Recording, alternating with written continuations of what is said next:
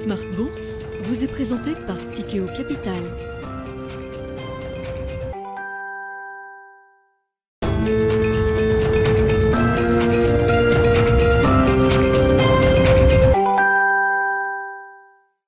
C'est reparti pour Smart Bourse, votre double dose quotidienne de marché en direct sur Bismart. Chaque jour à la mi-journée, 12h30, 13h. Et en fin d'après-midi, la grande édition pendant une heure à partir de 17h en direct, rediffusée à 20h sur Bismart TV. Émission à retrouver bien sûr en replay sur bismart.fr et en podcast sur l'ensemble de vos plateformes. Au sommaire de cette édition ce soir, une prudence qui s'installe sur les marchés après le chiffre d'inflation aux États-Unis, publié il y a 48 heures, qui reste quand même le dernier fait marquant de l'actualité macroéconomique euh, globale. On aura l'occasion d'y revenir avec nos, nos invités et une prudence également qui se justifie avec euh, la journée technique de demain et euh, l'expiration, l'échéance de différents produits optionnels sur indice notamment. Ce sera une échéance dite des quatre sorcières, une échéance trimestrielle avec l'expiration notamment du contrat futur sur le CAC 40 demain après-midi à 16h. Situation de marché donc technique et prudente avec un, CAC 40 qui continue de, de retracer depuis trois jours. On se situe autour de 6150 points pour l'indice parisien.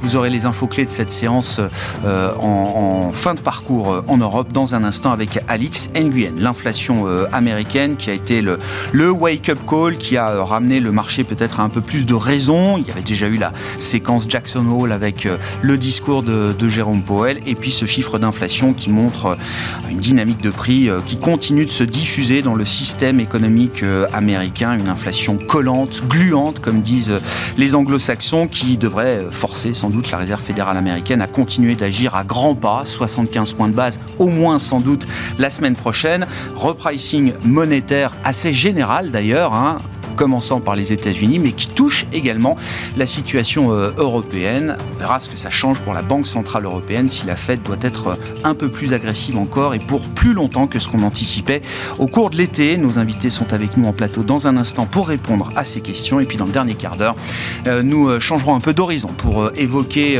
l'investissement en Afrique. Alors l'Afrique évidemment qui retrouve un peu la lumière avec la question de la crise des ressources naturelles au sens large aujourd'hui pour le monde développer, mais euh, attention, il n'y a pas que les ressources naturelles qui sont un, terrain d'investissement en Afrique. On parle bien sûr du développement des infrastructures nécessaires au, développement africain. Et en ce sens, la dette privée est un, bon instrument pour investir euh, en Afrique aujourd'hui. En tout cas, c'est ce qu'estime Guillaume Arditi, fondateur euh, de Belvedere Africa Partners, qui était avec nous en début de semaine. Vous pourrez revoir son interview en fin d'émission à partir de 17h45.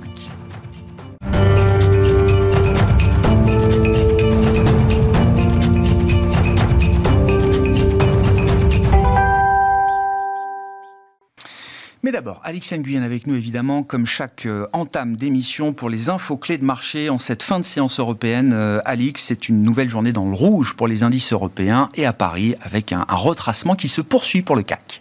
Oui, le marché euh, dans son ensemble, dont Wall Street, digère une succession d'indicateurs américains, une poignée de données révélatrices d'une économie américaine vaillante, soit potentiellement en mesure d'encaisser euh, de nouvelles hausses de taux, à commencer euh, par les traditionnelles inscriptions hebdomadaires au chômage. La semaine dernière, celles-ci ont baissé et de manière inattendue. Elles signent un recul de 5 000 à 213 000.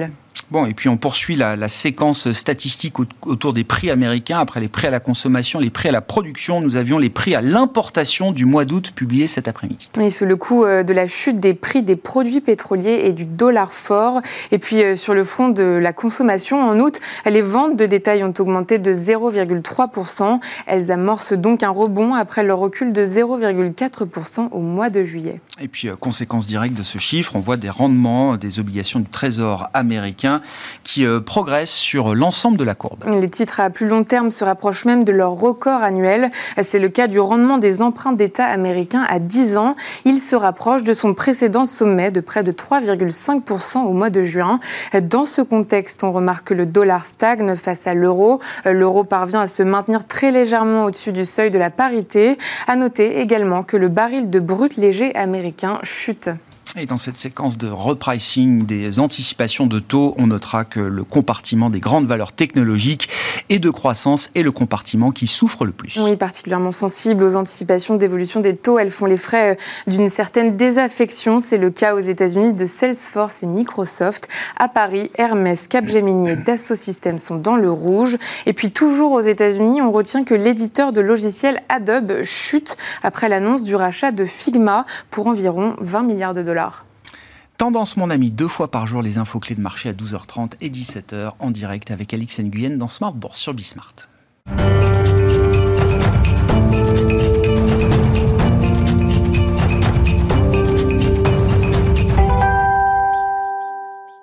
Trois invités avec nous chaque soir pour décrypter les mouvements de la planète marché. Vincent Juvin, c'est avec nous ce soir, stratégiste de JP Morgan Asset Management. Bonsoir Vincent. Bonsoir Grégoire. Merci d'être là. Merci à Xavier Chapard de nous accompagner également ce soir. Bonsoir Xavier. Bonsoir Grégoire. Stratégiste de la Banque Postale Asset Management. Et Florian Yelpo est avec nous également euh, en plateau ce soir. Bonsoir Florian. Bonsoir. Ravi de vous retrouver. Vous êtes euh, responsable de la gestion multi-asset de Lombardier responsable de la macro. De la macro dans l'équipe de gestion multi-asset de Lombard euh, Audier. La prochaine fois, promis, j'y arriverai, euh, Florian. Il euh, y a une grande question, c'est peut-être d'ailleurs la seule question, qui n'est pas de savoir quand est-ce qu'il y aura, s'il y aura un pivot de la Réserve fédérale américaine un jour, mais plutôt d'essayer de, de, comprendre quand est-ce que ce pivot pouvait, pourrait intervenir.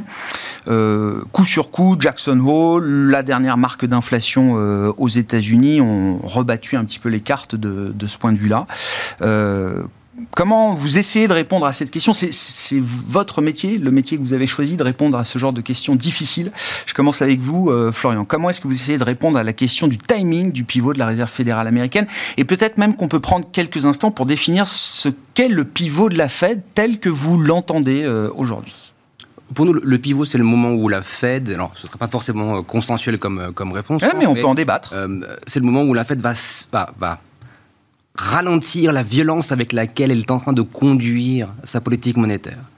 C'est-à-dire le moment où, à la place de faire des hausses surprises de plus en plus importantes, les fameuses euh, jumbo hikes, euh, on va commencer à avoir probablement un plateau que nous on entrevoit aux alentours de 4,5, euh, qui va marquer le moment où la Fed va s'arrêter pour contempler l'impact de son travail. Ça aura fait un an probablement qu'elle aura commencé à monter. On devrait voir les premiers effets d'un ralentissement économique un jour peut-être aux États-Unis, en dépit de tous les, beaux chiffres que, vous, mentionnez.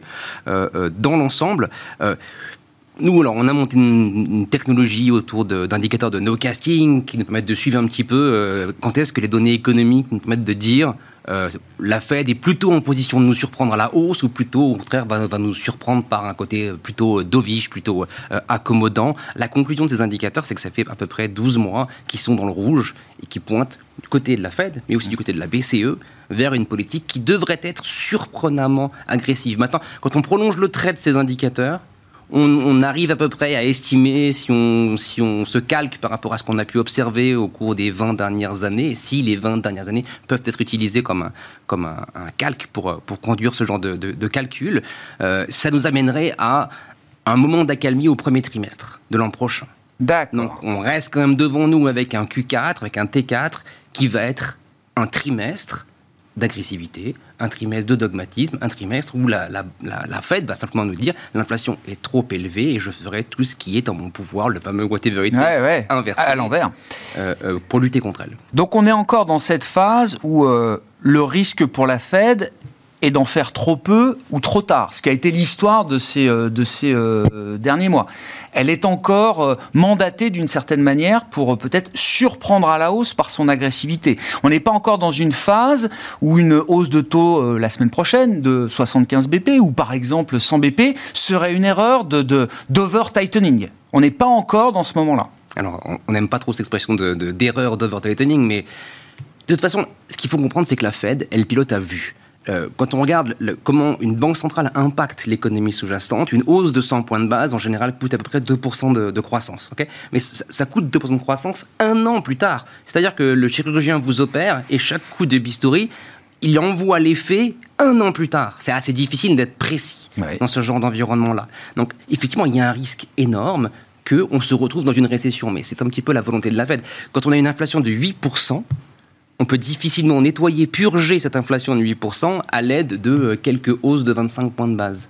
Donc, euh, chacun trouve son rythme, chacun cherche son rythme, chaque banque centrale cherche, cherche son rythme. Et encore une fois, il est difficile d'estimer aujourd'hui si la Fed a d'ores et déjà trop monté les taux. Est-ce qu'on a dépassé le fameux taux neutre? Est-ce qu'on est qu'on y est déjà ou pas encore? Nous, on ne pense pas encore. On pense qu'il faut atteindre 4,5 pour arriver à avoir un effet qui soit significatif face à ces 8% d'inflation. Donc ça donne encore quoi? 200, 200 points de base de hausse de taux, grosso modo, partant du niveau où on est, euh, et sans inclure euh, la hausse de taux de la semaine prochaine. c'est ça. bah, c'est la question. Effectivement, tactiquement, est-ce qu'il vaut mieux le faire le plus vite possible, plus vite encore peut-être que ce qu'on a fait euh, jusqu'à présent, ou est-ce qu'il vaut mieux revenir à quelque chose de plus graduel? Vos, vos, conclusions à ce stade sur cette idée du, pivot de la Fed, du timing du pivot de la Fed, et, déjà qu'est-ce que ça, qu'est-ce que ça veut dire pour vous, Xavier? Ouais, le pivot pour moi ça veut pas dire grand-chose. La question c'est de savoir comment le marché lui l'interprète. Et pour moi il peut y avoir trois pivots. Le premier c'est justement la Fed qui arrête de surprendre en remontant encore plus rapidement et fortement euh, ses taux c'est donc qu'elle commence à remonter plus que de 50 points de base. Euh, et ça, le marché pourrait être rassuré par ça. Hmm. À mon avis, ça serait vraiment du court terme, parce que le deuxième pivot, c'est quand est-ce qu'elle annonce qu'elle commence à arrêter de monter ses taux. Donc elle stabilise ses taux, c'est le pivot euh, que vous décriviez. Euh, ça, ça peut être très important. Et, le, et là, le marché peut aussi commencer à être rassuré mais pour moi, le plus important, c'est le troisième pivot. C'est quand est-ce que la Fed décide que euh, non seulement elle en a fait assez, mais qu'il faut qu'elle commence à rebaisser ses taux plus vers un taux d'équilibre. Après avoir freiné, il faut qu'elle neutralise sa politique monétaire. Et ça, je trouve que le marché, lui, continue à anticiper ça. On voit des baisses de taux qui sont anticipées avant la fin 2023. Encore Encore, même si c'est beaucoup moins qu'avant. Mais il voit, ouais, le marché voit le pic vers le deuxième trimestre et après un début de baisse de taux. Et à mon avis, c'est là où il y a vraiment un gros euh, risque parce que si on pense que l'inflation est un peu plus durable, un peu plus ancrée, le risque c'est que la Fed, non seulement elle, doit monter comme elle le fait en ce moment, mais elle doit maintenir des taux élevés pendant un certain temps avant de voir, avec le recul, l'inflation euh, durablement baisser. Le chiffre, le dernier chiffre euh, du mois d'août, qui est un point, mais un point quand même important dans les, dans les données d'inflation, valide l'idée que oui, il faudra peut-être maintenir plus longtemps que ce que le marché imagine aujourd'hui un taux terminal à 4, 4,25, 4,5, on verra, hein, mais ça valide quand même ce schéma-là. Ça valide cette idée dans le sens où on a bien l'inflation qui a atteint le fameux pic est bien passé, hein, c'était en mars dernier, mais, mais par contre, on voit que l'inflation sous-jacente ne ralentit pas euh, nettement. Et surtout, on voit que le, dans les prix, dans les services, continuent à accélérer et que les salaires se sont à peu près stabilisés sur les trois derniers mois. La croissance des salaires, mais à un niveau de 6%. Hmm. Donc pas du tout compatible avec une inflation à 2. Et ça, avant que ces données-là ralentissent vraiment, on sait que ça va mettre au moins jusqu'à la deuxième partie de 2023. Hmm. Et pour que la Fed soit relativement confiante que le travail est fait, il faut voir ces chiffres avant de commencer à, rebaisser les taux. Hmm. Vincent, vos commentaires euh, sur cette idée du, pivot de la Fed, ce que ça représente pour vous euh, chez JP Morgan RM, et, et est-ce qu'on peut essayer de, spéculer ou de réfléchir à un timing, effectivement, qui correspondrait à, bon, à un moment où l'économie américaine peut-être rentrerait dans une phase de ralentissement un peu plus prononcée que ce qu'on peut observer? Alors je souscris à ce que viennent de dire mes, mes collègues par rapport à l'idée que c'est pas au moment où la Fed commence à baisser ses taux qu'on va appeler ça pivot, c'est le moment où on commence à infléchir la cadence en tout cas de, hausse de taux. Donc, a cette première dérivée là qui est importante. Pour moi, il est évident qu'au vu des chiffres d'inflation publiés cette semaine, bah, ce sera 75 pour le, pour le mois de septembre de hausse de taux. Ça nous portera à 3 un quart en termes de, de, de, niveau de taux, taux d'intérêt. Je pense que ça c'est déjà un message important. Qu'on soit à 4,5 taux terminal ou à 4 comme nous le pensons, on a déjà fait l'essentiel du travail. Donc déjà c'est quand même pour moi quand même important. Le gros de l'ajustement monétaire quoi qu'on en pense, euh, il est déjà derrière nous. Donc je pense que ça, c'est quand même déjà quand même un élément dont il faut tenir compte, certainement un jour comme aujourd'hui, où le taux américain approche à nouveau de 3,5. Euh, il y a quand même, pour moi en tout cas, matière à réflexion en termes d'asset allocation.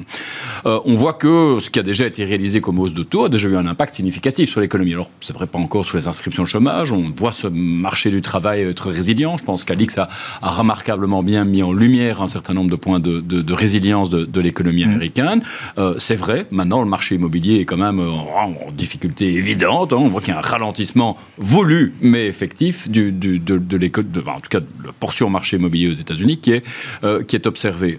donc ça, c'est déjà quelque chose qui vient quand même illustrer le ralentissement de l'économie américaine qui, rappelons-le, vient quand même d'enregistrer deux trimestres de croissance négative consécutifs. Donc c'est pas une économie. Ben, je pense que la Fed fait le travail de ralentissement de l'économie et ce ralentissement, in fine, devrait quand même. Deux trimestres négatifs, c'est pas lié à la politique monétaire de la Fed. Euh, ouais, il y a quand même, il y a même un ralentissement effectif qui est lié à enfin, au durcissement des conditions financières. On peut pas dire que l'anticipation de la politique monétaire, l'idée que ah, l'essentiel de l'effet se fait, euh, je dirais, dans le temps, mais enfin, euh, le, ralentissement du marché immobilier, c'est déjà moins d'activité dans, la construction, c'est déjà, enfin, il est déjà effectif. On voit d'ailleurs au niveau des résultats d'entreprise qu'il y a des ajustements à la baisse qui sont réalisés depuis le mois d'avril, donc il y a quand même un impact, en tout cas, de conditions financières qui sont moins, moins favorables aujourd'hui.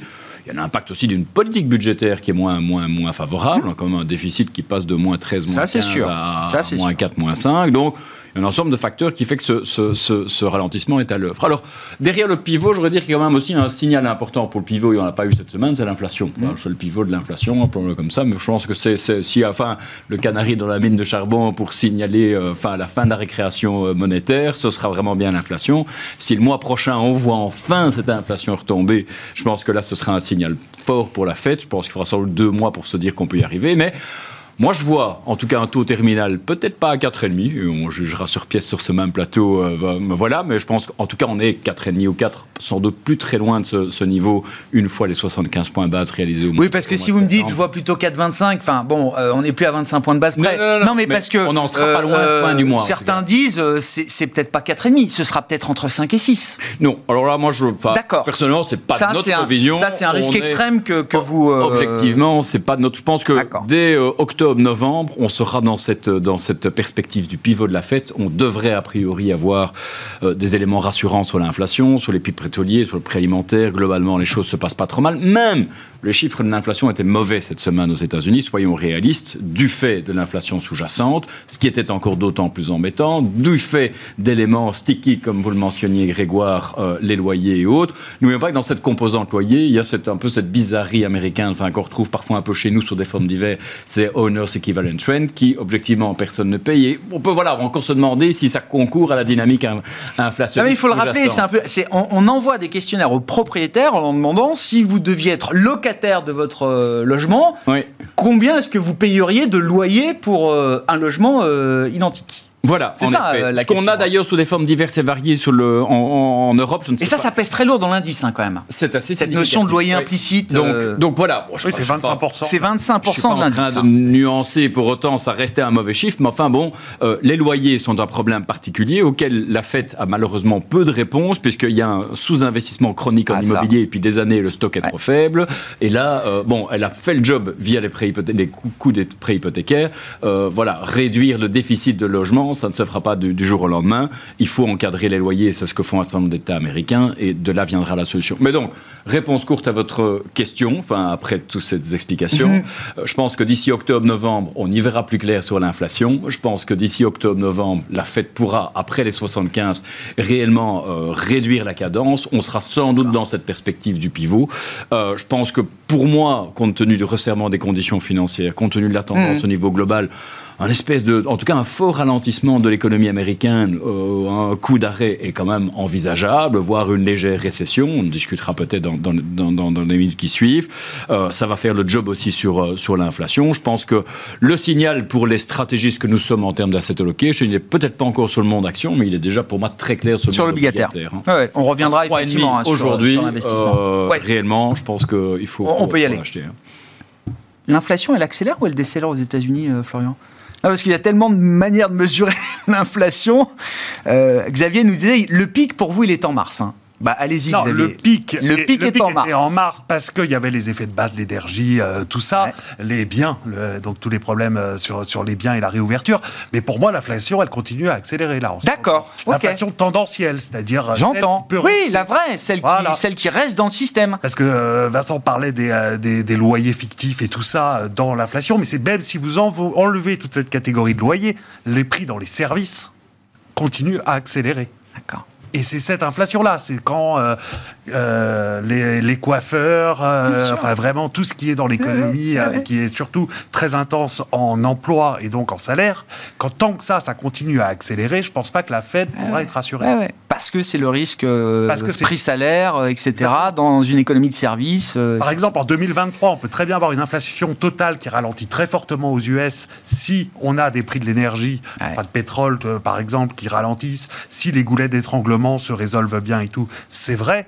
Mais si l'inflation euh, durable, les salaires, les salaires, les services, eux, continuent à être à des niveaux euh, bien au-dessus, plus de deux fois au-dessus du niveau où ils devraient être, la Fed ne pourra pas dire qu'elle a fait le travail. On peut avoir à un moment euh, une inflation sous-jacente supérieure à l'inflation globale, là, dans ah, cette mécanique-là? C'est très probable. C'est très probable. prochaine, on est C'est très probable. Et je pense que la Fed, elle, regardera l'inflation sous-jacente et pas l'inflation. Bah, je sais plus. En juin, il nous dit qu'il faut regarder l'inflation globale. Maintenant, le marché panique parce que c'est l'inflation sous-jacente qui continue euh, d'accélérer. Il n'est pas très précis de ce point de vue-là, euh, Jérôme Poel. J'avoue qu'il il, nous perd un peu. Il n'est pas économiste. Non, il n'est pas économiste. Mais il a quoi Des centaines d'économistes à son service, peut-être parmi les meilleurs du monde, donc euh, on doit le briefer quand même, j'imagine. Non, mais, pour dire que la communication est pas évidente non plus. Hein. Parce que c'est la situation ah, pas bah évidente et eh surtout le retard, enfin les effets de retard euh, que tu mentionnais sont très importants parce que c'est vrai que la Fed va être, euh, va impacter l'économie un an après ses actions, quasiment en gros, mais en plus, elle va observer l'inflation, et l'inflation, c'est un indicateur retardé de l'activité. Eh oui. Donc en fait, il y a, donc, elle est backward looking en permanence. Oui avec, à travers les chiffres d'emploi et à travers les chiffres d'inflation, en fait, réalisés, elle, est, euh, elle, regarde à chaque fois un peu dans le rétroviseur pour calibrer Exactement. sa politique monétaire. Son retard dans le resserrement de l'année dernière et ce qui pourrait expliquer pourquoi elle resterait plus dure plus longtemps. L'inflation accélère ou décélère aux États-Unis, Florian? Deuxième fois. Eh ben oui, oui, euh, deuxième tentative, mais je vous laisse répondre cette fois. Juste, méfions-nous dans l'ensemble, il y a quand même 61% des, 61% des composantes de l'inflation, du rapport sur l'inflation, qui sont en décélération. C'est un élément qu'il faut quand même avoir en tête. C'est que oui, il y a euh, quelques sous-composantes qui donnent encore des signes un petit peu d'explosivité, euh, mais dans l'ensemble, il y a une majorité d'éléments dans le rapport euh, sur, l'inflation qui reculent. Y compris dans la partie service, pas juste les biens. Il y a quelques éléments dans les services qui reculent. Ah, mais le gros de la décélération, il est sur les biens. C'est par là que ça doit commencer, de toute façon. Oui, mais ça, c'était l'inflation transitoire. Ça, on le savait, ça. C'est une évidence. Elle est transitoire aussi ah, qu'elle n'est pas sustainable parce qu'on a mis des inflations en place. Ça, c'était le choc d'offre. Mais, ça, c'était le choc d'offre. C'est une légende. oh non euh, euh, non, il y a une dynamique qui est en train de se mettre en place. Moi, ce que je pense, c'est qu'on devrait arrêter de regarder en fait le consensus. Euh, il y a un très vieux papier d'Engels, je pense que tous ceux qui ont fait de l'économie autour de la table doivent s'en souvenir, euh, qui dit en gros, euh, quand on mesure la volatilité de l'inflation anglaise, à un moment où elle était extrêmement volatile dans les années 70, on voit bien que cette volatilité est proportionnelle au niveau de l'inflation. Donc, naturellement, prévoir quelque chose tel que l'inflation aujourd'hui, c'est voué à l'échec. Et plus elle est élevée, plus c'est compliqué de la prévoir. Exactement. Arrêtons de regarder le consensus, parce que le consensus a juste très peu de sens à ce stade-là. Euh, le marché anticipe 8% d'ici la fin de l'année euh, d'inflation aux États-Unis. Il est vraisemble qu'on puisse être en dessous de ce, chiffre-là. Ça peut être 7, ça peut être 6. Euh, oui, non, ce sera le, difficile, 6, ce sera difficile. Peut-être 7, ça, ça, on ne sait pas. Je pense que ce qui est important, c'est de bien regarder les indices de diffusion sous-jacentes à ces enquêtes pour, pour pouvoir anticiper la tendance. La tendance, elle est à la baisse. Est-ce que c'est important que que la tendance soit à la baisse? Absolument pas euh, à Jackson Hole, il a été extrêmement clair par rapport à ça.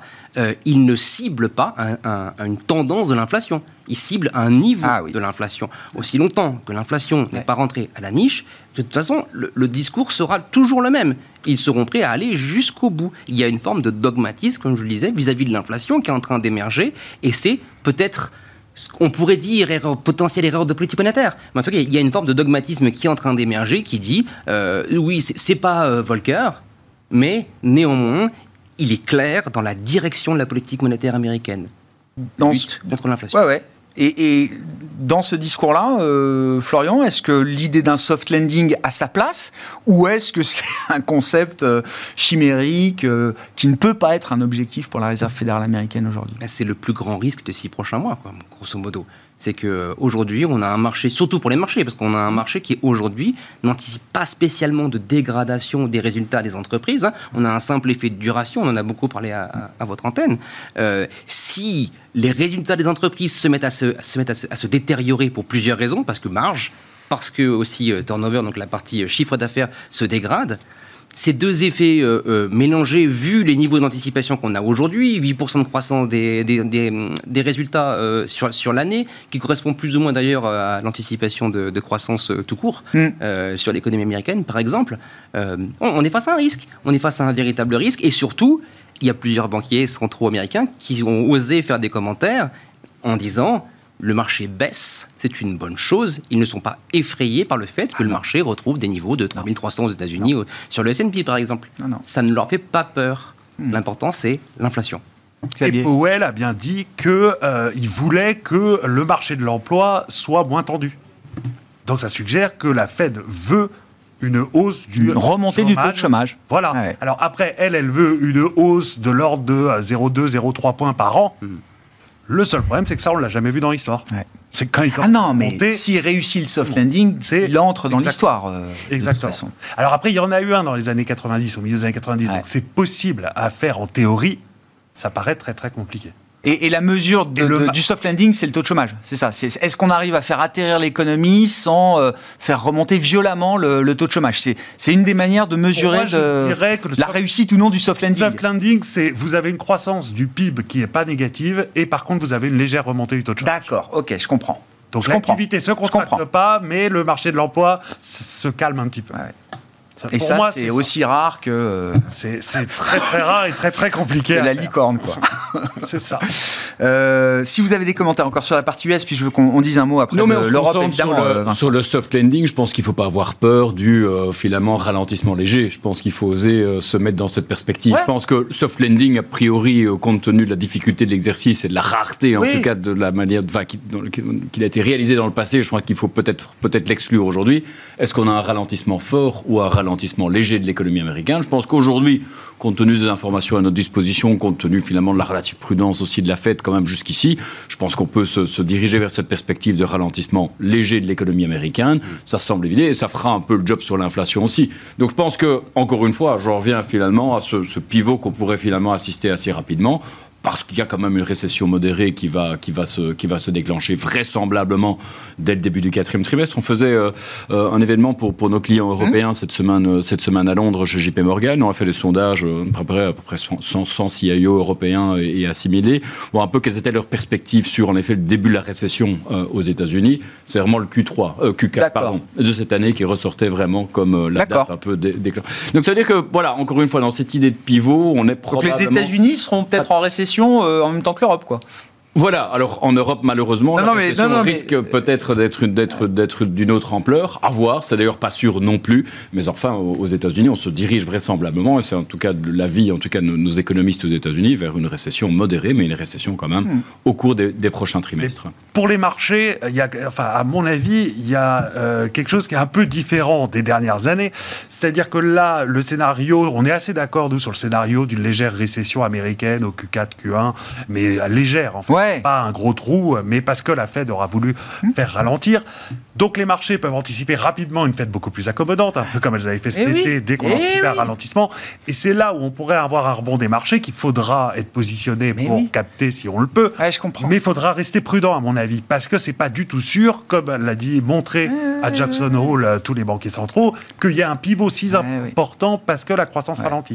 Si on n'a pas ça, un gros ralentissement. Et c'est pas neutre, hein, parce que au mois de juillet, effectivement, c'est 20% euh, de hausse pour le Nasdaq, hein, quand même, hein, partant des points bas de fin juin. Et c'est sans doute effectivement ce que ne voulait pas voir euh, Jérôme Powell à ce stade. En Exactement.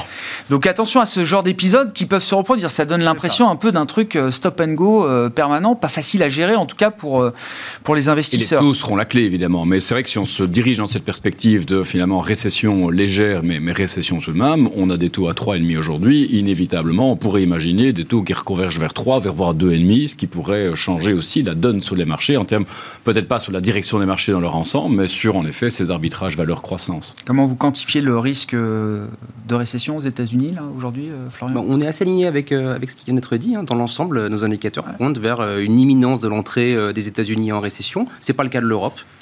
L'Europe comme, est remarquablement résiliente. On regarde les enquêtes notamment de la Commission européenne qui sont toujours en fait très élevées, encore une fois. Indice de diffusion, oui, ça, ça ralentit, mais le niveau il reste quand même assez fort en dépit d'une crise énergétique et une BCE qui commence seulement son cycle de Mhm. resserrement. Je pense que c'est un élément qui aide aussi à expliquer que l'Europe soit pas encore complètement dans l'œil du cyclone. Le risque, à notre sens aussi, c'est que on a euh, la Chine qui est pas spécialement en bonne posture, les États-Unis qui rentrent dans cette phase peut-être de récession modérée, peut-être pas, peut-être que ça sera un peu plus fort que ce qu'on le pense, et finalement entrer de la zone euro peut-être au début Q1 de, de l'an prochain, euh, premier trimestre Ouais. 2023. Donc on pourra avoir une forme de synchronisation Ouais, euh, de- du soft patch, du- du- d'un ralentissement généralisé. Euh, les gens qui aujourd'hui pensent que le pétrole va atteindre 120, 130 dollars, nous c'est un scénario auquel on a de la Non. peine à croire. Il a baissé de Euh, 30% là, le pétrole, plutôt. hein. Et surtout qu'on a des coûts de production qui sont assez faibles. On a fait d'efforts, d'énormes efforts technologiques sur le, le coût de production du, du baril aujourd'hui. Donc euh, on n'est pas en 2000. Enfin, souvenez-vous, 2008, Bien sûr. le prix du baril qui passe de 140, 150 à 80 dollars. Euh, on avait un prix moyen de production à peu près à 90 dollars. Aujourd'hui, on est plutôt de l'ordre de 45-50 dollars ouais, ça. à la production. Vous imaginez à quel point on pourrait voir un, ouais. un pushback euh, de cette inflation énergétique, parce que le pétrole, encore une fois, enfin, on vit de pétrole euh, Ouais, au quotidien. Ouais, mais Euh, si ça, ça ralentit. Là, je me dis, ça, veut dire que ça va être un, soutien magnifique pour un consommateur comme le consommateur américain, par exemple. Il en a déjà profité peut-être un peu de la baisse des prix à la pompe, là. la baisse du prix du pétrole n'est jamais économiquement une bonne nouvelle. Euh, historiquement, dès qu'on voit un écrasement des prix du pétrole, c'est que sans sous-jacent, la demande est en train de s'effondrer. hein. En net, c'est toujours négatif. En net, c'est toujours négatif. Un pétrole qui monte, c'est un pétrole qui veut dire simplement il y a de la demande, euh, là il y a de la croissance. Mmh. euh, euh, le pétrole accompagne la, la croissance économique. Mais le, la, le- la baisse du pétrole, généralement, euh, c'est plutôt de mauvaise Au global, en net, C'est peut-être le meilleur indicateur de nos castings euh, des, ouais. récessions. On souvenez-vous de 2020, encore une fois, février Sûr. 2020. euh, Regardez juste le pétrole, vous avez timé l'entrée et la sortie de la, de la pandémie. Non, je suis tout à fait d'accord, surtout à un moment où on n'a pas de gros- bonnes nouvelles côté offre. C'est-à-dire que ce qu'on voit, et d'ailleurs c'est pour ça que nous on pense pas que le prix du pétrole va baisser beaucoup plus, mais pas- c'est à cause de l'offre qui est limitée, c'est pas à cause de la demande qui serait forte. Non. Donc, euh, et ce qu'on a vu, c'est l'Arabie Saoudite qui veut défendre euh, Son prix. du pétrole élevé, c'est les, producteurs américains qui ont beaucoup de mal à revenir malgré les prix au-dessus des prix de production. Oui. Et l'anticipation, alors ça c'est la grosse inconnue, de, euh, des exportations russes de pétrole à partir de décembre quand les sanctions européennes s'appliquent. Ouais, ouais. Avec une production de pétrole en Russie qui est déjà en train de baisser. Qui est hein. déjà en train de baisser, sachant que les, les sanctions hein, européennes sur les Oui, oui. importations et sur les, euh, les bateaux, c'est à partir de décembre. Très clair. Euh, état des lieux pour la Banque Centrale Européenne. Alors moi, ce qui... ça- bon, elle est en retard, euh, mais quand même, ça va vite. C'est-à-dire qu'on a déjà 75 points de base après 50. On a là aussi déjà surpris deux fois quand même euh, à la hausse le, le- le marché. Et puis, euh, très vite arrive la discussion du bilan. Euh, beaucoup plus vite peut-être que ce qu'on pouvait euh, imaginer. On n'est pas en train de mettre en place la réduction du bilan de la Banque Centrale Européenne, mais en tout cas, on va signaler officiellement dans les prochaines semaines le début de la discussion sur le, bilan de la Banque Centrale Européenne. Euh, bon. Comment vous regardez la situation pour la BCE aujourd'hui euh, C'est d'autant plus complexe que, évidemment, les chiffres de l'inflation sont venus euh, finalement effacer euh, les, les gains sur l'euro enregistrés dans le sillage. Et c'était pas immédiat hein, de, de la hausse de taux de la, la- la semaine dernière. Euh, on a de nouveau finalement un euro à parité, légèrement en dessous de la parité. Donc on a euh, en tout cas toujours des coûts d'importation qui sont élevés. Et je parle de l'eurodoll, mais on pourrait, euh, on importe beaucoup de Chine toujours. Et par rapport au renminbi, c'est- un peu plus avantageux, mais enfin c'est- guère mieux. Donc c'est vrai que on fait- nos, nos importations, on fait n'importe de l'inflation pour l'instant. Donc ça c'est particulièrement pro- problématique. Euh, donc ça met évidemment la BCE dans une, dans une situation délicate. Elle doit soutenir l'euro. Je ne pense pas que l'économie européenne ait vraiment besoin d'un durcissement des conditions financières. Aujourd'hui, il y a déjà finalement un impact sur la demande qui est inhérent finalement à la crise énergétique, aux incertitudes qui en sont induites et autres. Donc c'est vrai que euh, si l'euro n'était pas aussi faible, je pense Oui. qu'elle pourrait être vraiment beaucoup plus attentiste sur, sur les taux. Donc ça, c'est un petit peu le, le- le- le problème du moment.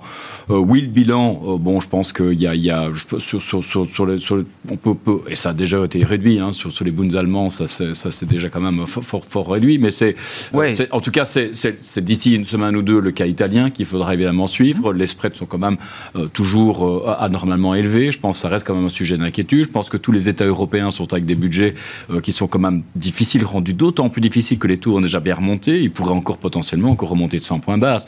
On se met déjà dans cette perspective de reflux aux, aux- aux États-Unis. En Europe, c'est plutôt, c'est plutôt le contraire. hein. La Banque de France avait fait cette, cette excellente communication que, je cite, mais chaque hausse de 100 points base, évidemment, des OAT, euh, c'est 30, 40 milliards de plus pour le, pour le Trésor. Euh, c'est, énorme à l'heure où on voit qu'il faut déployer des moments des moyens pour, pour soutenir la population face à la crise énergétique. Et ce n'est peut-être que le début. On pourra encore avoir 100 points base supplémentaires si la BCE est acculée comme c'est ce qu'on peut craindre actuellement au vu des chiffres de l'inflation, au vu du niveau de l'euro, euh, de continuer, peut-être pas à 100 points base en un coup, mais enfin de monter encore ces taux euh, de, de 100 points base supplémentaires. Ce qui me fait dire, moi, que euh, sur euh, la zone euro, compte tenu de cette contrainte pour la BCE, bah, une récession, c'est peut-être pas l'an prochain, mais c'est peut-être, enfin, tout dépend évidemment comment on va définir la récession, mais le, le ralentissement conjoncturel assez significatif, il est peut-être déjà pour, euh, pour le Q4 de cette année, soyons, soyons réalistes. La croissance, elle a bien tenu en Europe jusque fin août. Oui, les Mais- chiffres ont même été révisés. hein. alors là, début septembre, c'est quand même là sur plein d'indicateurs, je trouve particulièrement troublant. On, on- on le sent peut-être d'ailleurs tous un peu autour de nous, mais réellement l'activité a comment, fortement commencé à refluer à partir de septembre, et je pense que là pour l'automne, ça s'annonce guère, guère encourageant. Donc, euh, donc malheureusement un cocktail assez négatif de crise de. Mais ça n'entamera pas la détermination de la Banque Centrale Européenne pour euh, de multiples Aujourd'hui, raisons. il faut casser cette spirale d'augmentation des, des- des- des prix. Alors, la, la BCE a une partie des cartes en main euh, sous, sur l'euro. On sent que la, la Commission essaye de manière parfois un peu maladroite, de, de- en tout cas, de trouver des, solutions. Euh, des pays comme la France peuvent, en tout cas, donner, en tout cas, peuvent être une source d'inspiration à cet égard, mais c'est un coût budgétaire. Il faut évidemment s'en s'en rendre compte. C'est une bonne stratégie? je, je jalouse toujours un petit peu les mesures qui sont prises ici. Alors Non, mais c'est vrai, oui. Vous pensez moyen- vraiment que c'est une euh, bonne stratégie? Ah, écoutez, moi, quand je vois qu'en janvier, votre facture Grégoire montera de 10-15% Ouais, j'en sais rien. Moi, je vois la facture de la dette. euh, je- vous, donc, euh, vous avez commencé par parler de la, de la facture de la dette. C'est plus 50 tard, milliards à chaque ma- fois que ça nous coûte. c'est Enfin, pas à nous que ça coûte d'ailleurs en plus, donc, Vincent. Non, mais sérieusement, c'est une bonne stratégie de, de, de, de choisir justement de cas, comprimer au maximum cette, inflation? Ex post, en tout cas, et on faisait. verra, hein, on a- mais- c'est tous, on tous enthousiasmés sur la résilience des chiffres européens jusqu'ici au deuxième trimestre. L'Allemagne était à l'arrêt avec une inflation euh, record. La France avait une inflation certes revue récemment à la hausse, mais enfin bien inférieure que la zone euro. Une croissance qui a bien tenu. C'est faire le pari ouais. de protéger la oui. population, la consommation et les entreprises par rapport 50 par milliards tous les rapport à 6 ce mois, oui, ça, ça mais, met un euh, peu d'accommodation. En tout cas, il y a un risque système. que ce genre de politique vienne se télescoper, en tout cas au resserrement monétaire de la BCE. Et là, oui, j'ai pas de, j'ai pas de, de, de grosses convictions sur ça, si ce n'est que le travail de la BCE est encore une fois éminemment compliqué euh, dans ce contexte-là. Alors qu'outre-Atlantique, c'est relativement plus simple et plus lisible. Est-ce qu'il faut que la BCE attaque la question Alors, attaque le bilan, mais d'abord la discussion sur le, le- le bilan? Enfin, comment vous voyez cette, le- le- les termes du débat pour la Banque Centrale Européenne sur cette question euh, Voilà. quantitative?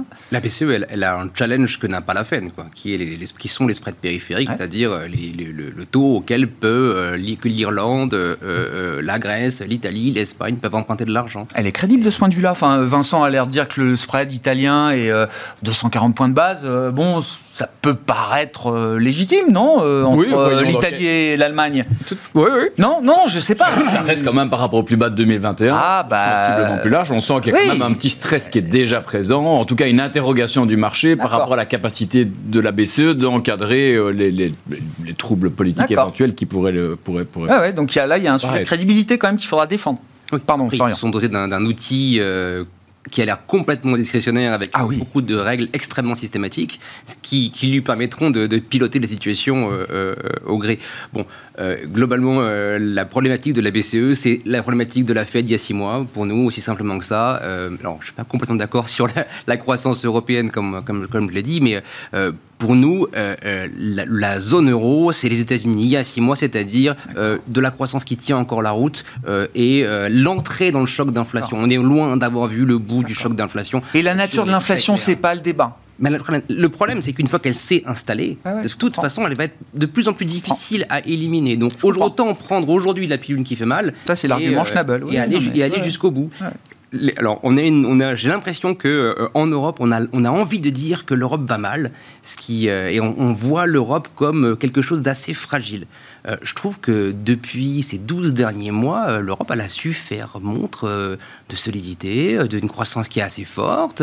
Dans l'ensemble, il, se passe plein de choses en Europe. Et, on a cette espèce de, biais, je pense qu'on a une forme de biais cognitif, l'Europe de 2011, euh, celle de la, de la crise des, des spreads souverains. Je pense qu'on vit plus dans cette Europe-là. Cette Europe-là, elle a été considérablement réformée et qu'elle peut encaisser des hausses de taux. La BCE, aujourd'hui, elle doit monter les taux vite, fort, franchement, en ayant une communication assez germanique, quelque part, dans, sa, dans son traitement de la question de l'inflation.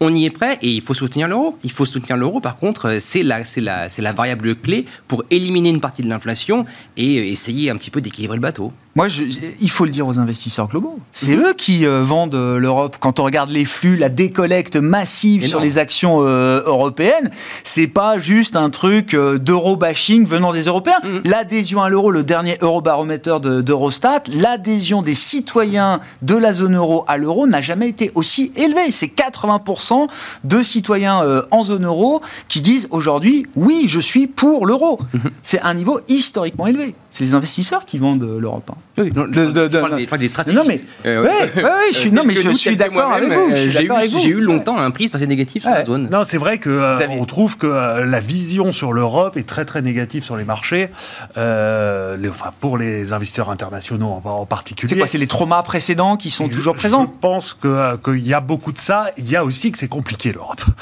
Et on le voit avec les négociations pour les mesures sur l'énergie. Il y a le fait quand même, un fait qui est vrai, qui est que euh, bah, le choc énergétique, c'est quand même l'Europe qui, qui, le subit le plus gros. Donc le risque de, j'allais dire, s'il y a un pays, une zone où il y aurait une récession massive, le plus probable, ça sera en Europe. C'est pas du tout notre scénario central parce qu'il y a la réponse des gouvernements, parce que la construction européenne, au final, avance. Là, c'est sur le marché de l'énergie, c'était sur le budget pendant le Covid. Et, euh, et puis sur l'union bancaire avant, etc. Même tous, tous, tous, ces travaux sont en cours encore. Hein, mais euh, ça, ça, va très vite et je suis ah. d'accord avec vous, à moyen terme, c'est positif. Après, il y a la question pour l'Europe de comment on passe l'hiver. L'intervalle à gérer. Et ça, euh, c'est quand même une question. Mais on est d'accord que, voilà. L'Europe, notamment les banques européennes, par exemple, ah bah, ont été massacrées sur les marchés, euh, d'où ça nous paraît excessif. Elles sont dans une, un état de solidité euh, historique peut-être aujourd'hui. Hein. Le remontée des taux, c'est quand même plutôt positif pour elles, et les aides budgétaires font que le risque d'avoir une explosion des défauts d'entreprise est relativement limité. Quelle défense de l'Europe oui, alors c'est vous qui êtes le plus pessimiste sur l'Europe euh, du coup aujourd'hui. Ah bah oui, je le sais justement. Convaincu, justement, justement. mais mais, mais, mais prudence tout de même. Je, je pense que c'est bien d'avoir un débat sur ce plateau. Moi je, moi, je vois quand même la récession arriver beaucoup plus tôt. Je vois quand même la confiance des consommateurs à un plus bas historique depuis la création d'Eurostat. Je sens les Français, je sens les Européens, je sens les consommateurs quand même très, très inquiets de ce qui se passe. Euh, donc, euh, et je, on, sent ce, ce, cela se refléter dans leur schéma de dépenses. Voilà un petit exemple, les réservations pour les vacances d'automne ici sont en chute libre, alors que c'était le boom sur les services pendant l'été. Donc on sent quand même qu'on commence un petit peu graduellement euh, à, à se serrer la ceinture. On voit que, pour des raisons diverses et variées, l'activité dans la construction en France, en Europe, commence à, être pénalisée. On voit que pas mal d'entreprises assez énergivores commencent à dire OK, ben moi je cesse mes activités pendant euh, quelques heures par jour, quelques semaines par mois.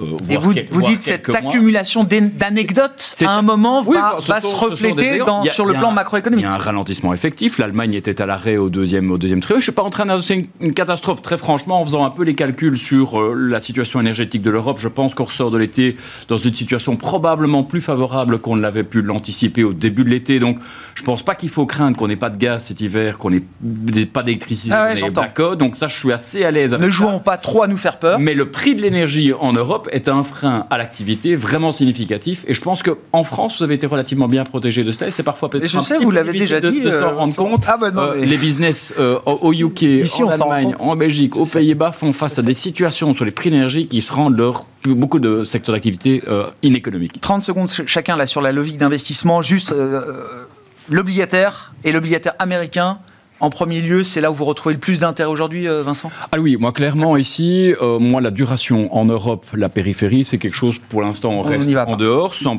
prévoir en tout cas d'élargissement non contrôlé des spreads, mais en tout cas on est prudent, je pense, en tout cas on est conscient que le travail de la BCE est encore à réaliser et qu'il y a des déconvenus à attendre sur les taux. Je pense qu'on se dirige vers un ralentissement conjoncturel mondial euh, relativement modéré, mais qui pourrait entraîner certainement un marché où le repricing a déjà été opéré, les taux à la baisse, donc plutôt sur ce genre de sous-jacent, plus que sur les marchés d'actions. Sur le marché d'actions, on cherchait de la résilience. Elle sera potentiellement plus aux États-Unis qu'en Europe pour l'instant.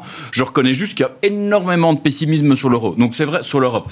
Donc c'est vrai qu'à la fois je suis pas optimiste, mais je me rends compte que les marchés d'actions, on peut pas être plus pessimiste que ça. déjà énormément de, de, déconvenus. Donc à long terme, why not? Mais à court terme. Euh, et si je ne serais pas fidèle à moi-même si je mentionnais pas une dernière thématique obligataire, obligation chinoise souveraine en euros, meilleure classe d'actifs obligataires cette année. Ah ouais. On est à 8% hier tout date en euros. Donc voilà, il y a moyen de faire de l'argent sur les marchés obligataires, je le rappelle tout de même sur ce plateau. Le retour du fixed income?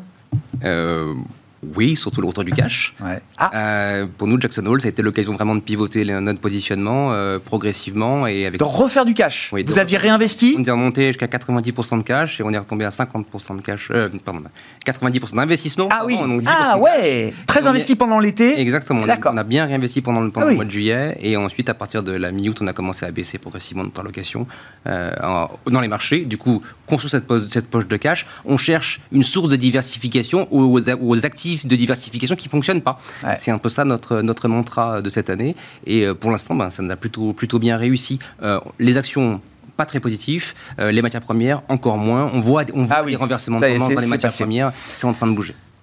20, 20 secondes, il faut qu'on s'arrête, Xavier. Mais vous avez dit les banques européennes déjà, c'est peut-être euh, excessivement euh, Exactement, on massacré. est toujours sur des secteurs value Ouais. euh, relativement défensifs sur l'equity. Et c'est vrai que sur les taux, on revient un peu plus neutre alors qu'on était sous-pondéré. Mais surtout, on continue à jouer des aplatissements de courbe, que ce soit aux US, enfin les Ah ouais, ou en Ah ouais. Europe.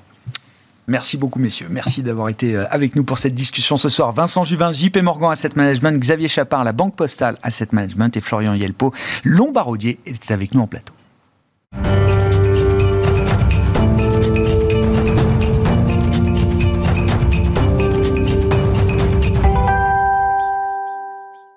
Parlons de l'Afrique dans ce dernier quart d'heure de Smart Bourse, le quart d'heure thématique, le thème de l'investissement euh, en Afrique à travers notamment l'instrument de la dette privée.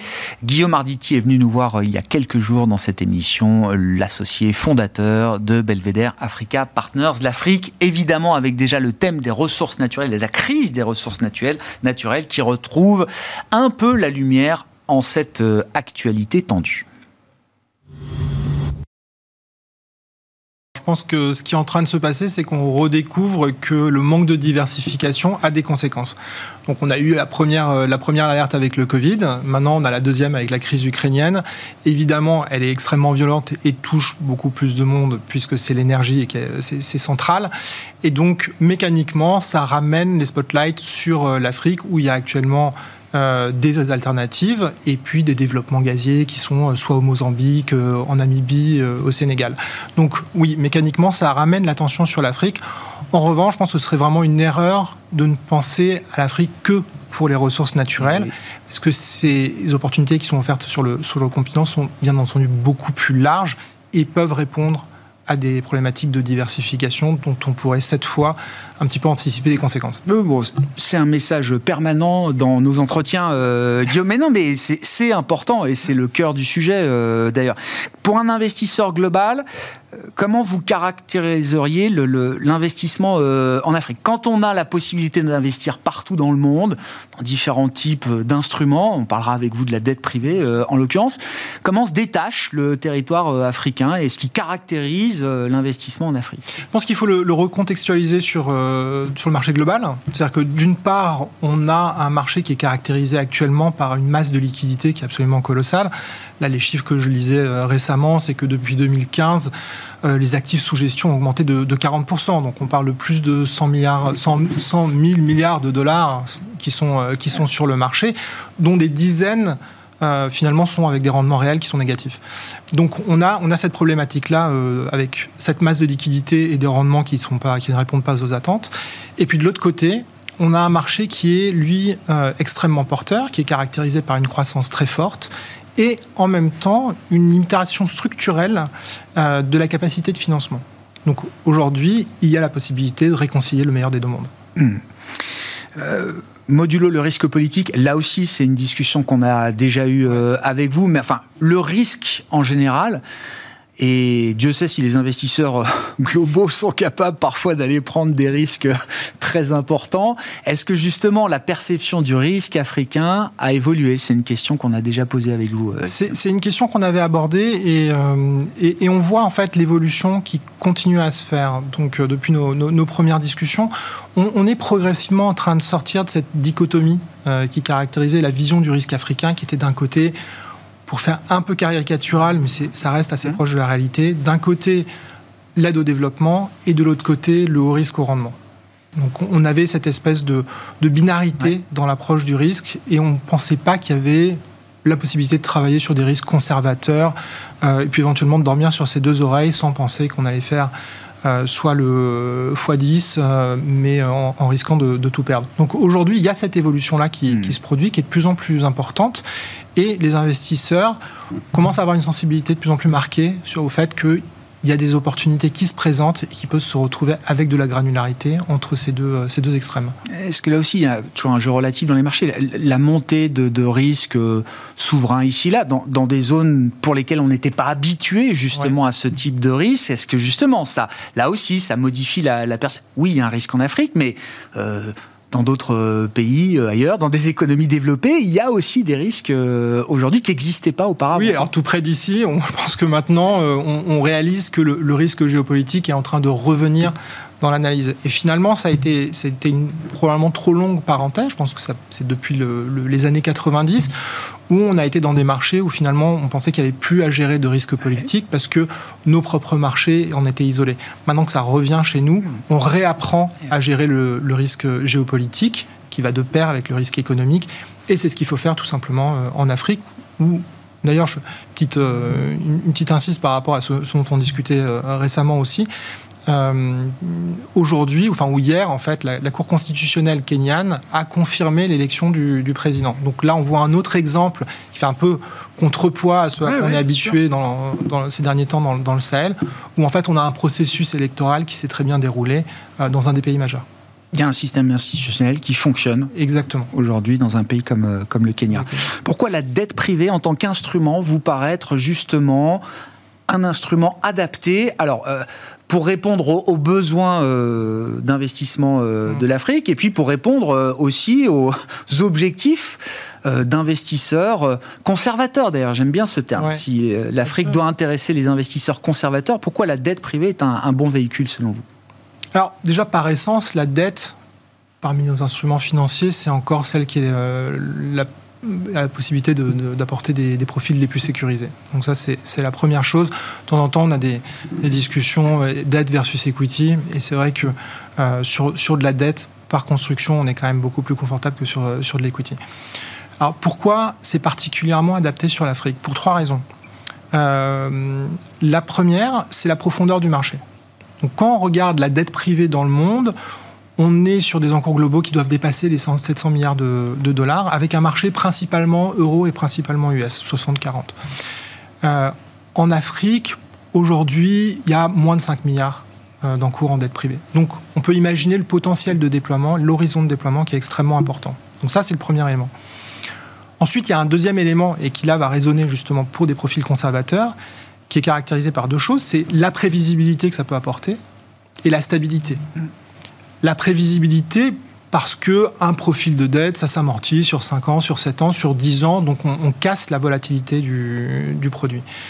Ensuite, la, stabilité, parce qu'avec la dette privée, on peut investir dans des stratégies diversifiées sur de l'économie réelle. Donc on se retrouve avec la possibilité de construire des actifs qui reposent sur des actifs réels, qui sont extrêmement solides et diversifiés. Mm ça peut aller du... Euh, là, récemment, il y a eu des investissements dans des data centres, euh, justement par euh, l'agence de développement américaine. On investi 80 millions de dollars dans une société qui construit des, data centers dans des capitales, capitales africaines. incidemment, la FinTech, McKinsey vient juste de sortir aussi un mmh. rapport où ils, estiment que le, le chiffre d'affaires de la FinTech va être multiplié par 8 d'ici 2025. Donc là, c'est une extrême du spectre. De l'autre côté, on va avoir des projets massifs d'infrastructures Barrage Renaissance euh, en, Éthiopie. La deuxième turbine vient de commencer à, être opérationnelle. Euh, le deuxième terminal conteneur Bolloré. Du classique Du classique, euh, du très solide et du très diversifié. Et ensuite, le troisième point, c'est que si on fait l'exercice de faire un petit peu des, comparaisons avec ce qu'on a sur nos, marchés, donc si on part un peu dans des notions d'arbitrage, on va se retrouver avec quoi? On regarde l'infrastructure Europe si on touche 4% sur 20 ans, déjà c'est une performance. Maintenant, sur l'Afrique, le même typologie de transaction, on va être plutôt entre 7-8 sur des horizons plutôt à 7 ans. Dans ce rendement de 7-8%, comment il se décompose là? C'est quoi la part de prime de risque pour revenir au risque justement? Parce que c'est le double du rendement qu'on peut attendre sur 20 ans quand on investit dans les infrastructures en Europe. Là, vous me parlez de 7-8 ans.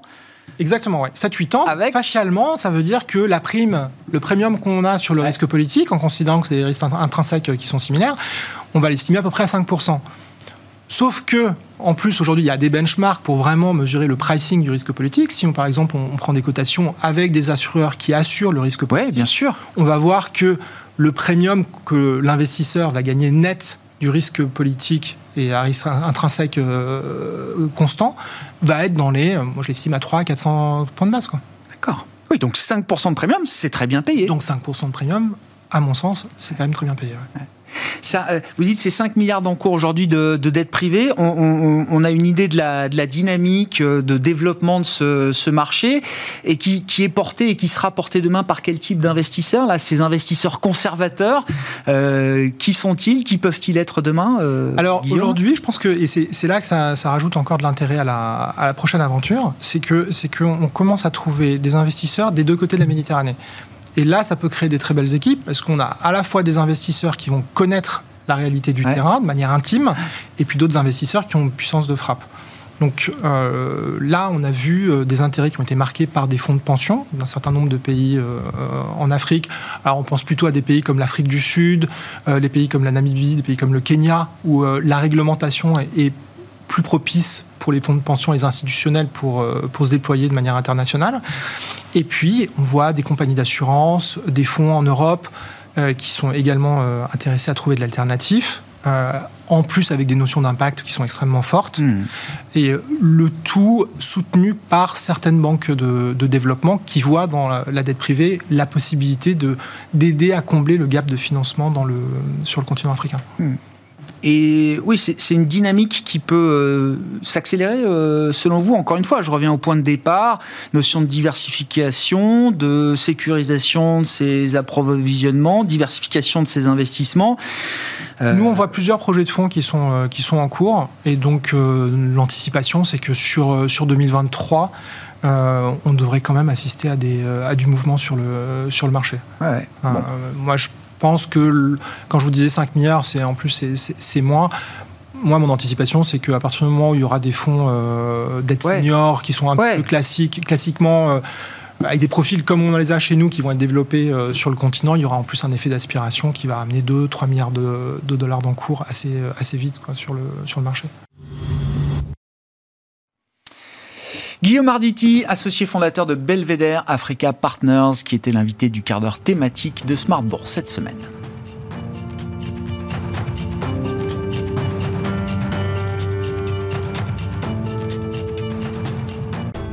Smart Bourse vous a été présenté par Tikeo Capital.